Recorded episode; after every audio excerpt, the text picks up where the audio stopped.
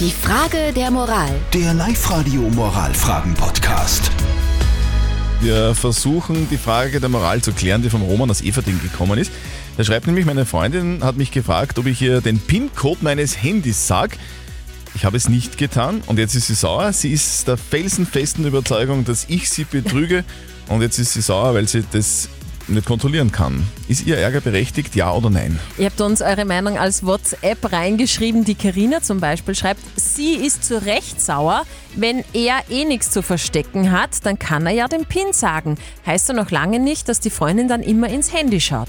Und die Daniela hat noch geschrieben, ich würde den PIN auf gar keinen Fall hergeben. Geben zeigt nur, dass ihr Vertrauen und Selbstwertgefühl sehr gering ist.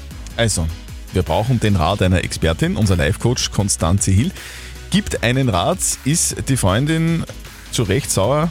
Ja oder nein, soll er den Handycode hergeben? Nein, das ist dein Handy, deine Sache, deine Privatsache. Die Frage ist halt, warum magst du nicht, dass sie reinschaut? Und die Frage ist, warum misstraut sie dir so sehr? Da würde ich mir wirklich Hilfe vom Profi holen, da stehe ich auch gern zur Verfügung, weil da hat es in der Beziehung ein Problem und das Smartphone ist dann nur das Symptom sagt unser Life-Coach Konstanze Hill. Also zusammengefasst, es geht um Eifersucht mhm. und es geht jetzt nicht wirklich nur um das Handy, sondern um generell Eifersucht. Und das, wie man, sagt, das würde man mal anschauen lassen. Ja?